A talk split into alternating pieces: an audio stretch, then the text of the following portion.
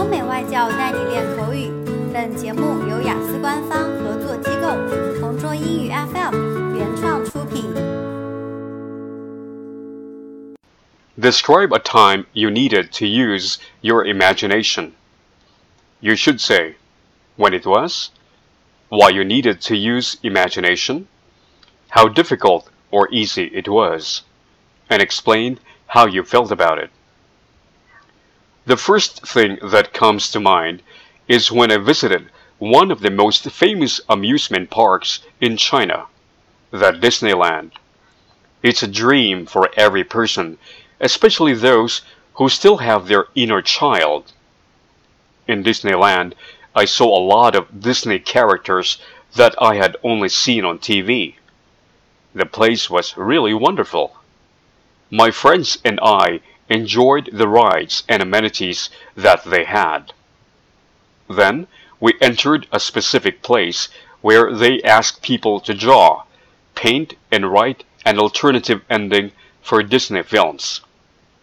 At first, I was quite hesitant to do it, since it was a bit too childish. But with my friend's encouragement, I just gave in.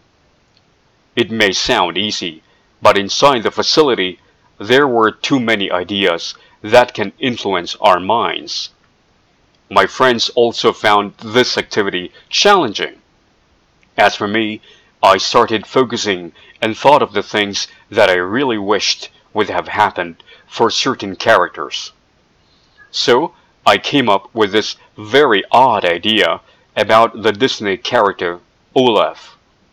I made an ending to his story where he became a human and later on, the villain of the story.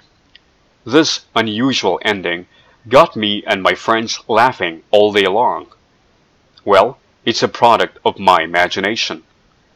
To cut a long story short, this was not my first time to use my imagination, but I think I was really creative to do it. OK，今天的 Part Two 口语话题到此结束。